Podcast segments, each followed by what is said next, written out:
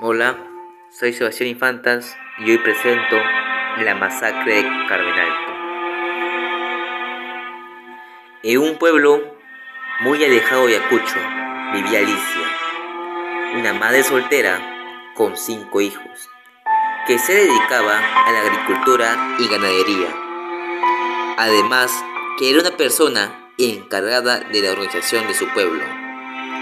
Una mañana, un familiar la visitó y le había avisado que los terroristas estaban desapareciendo a personas en pueblos cercanos que se negaban a apoyar las guerrillas, sobre todo a los dirigentes comunales, por lo cual le recomendó estar alerta debido al cargo que ella pues, poseía. El pueblo llamado Camenalto, donde vivía Alicia, ya tenía un comité de autodefensa gracias a ella, preparada para defenderse en caso de un atentado terrorista.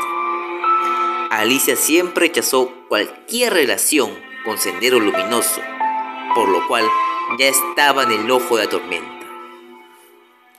Los rumoreos y temor de las personas por los diferentes atentados en pueblos cercanos no fue excusa para que Alicia no siga con sus actividades diarias para mejorar las condiciones de vida de su pueblo. Pero, un anochecer, mientras Alicia estaba cenando con sus hijos, se empezó a escuchar gritos desesperados de personas. Su primo Simón fue a su casa y le avisó que los terroristas habían llegado al pueblo y le estaban buscando. Ella se dirigió rápidamente a la municipalidad para tocar las campanas y organizar el comité de autodefensa. Pero fue demasiado tarde. Los terroristas habían tomado el control del pueblo.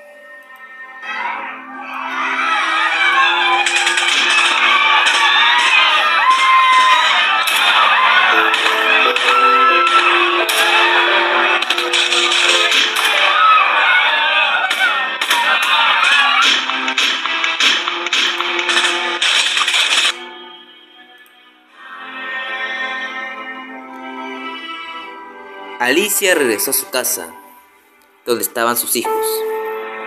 Ella en su desesperación cavó un pozo de tierra con las manos, donde metió a sus hijos y los tapó con ramas y plantas.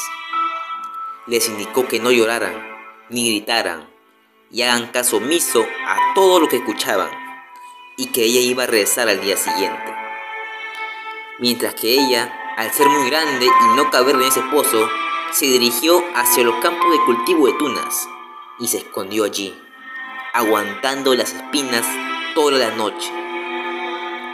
Escuchó lamentos, disparos, súplicas de perdón, pero sobre todo que le estaban buscando.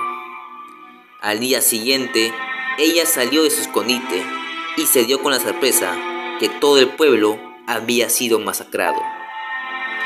Ella se dirigió donde estaban sus hijos, y ese mismo día, adolorida por las espinas de las tunas, emprendió un viaje de 10 horas a pie hacia la ciudad de Huamanga, para posteriormente, para, para posteriormente irse a Lima.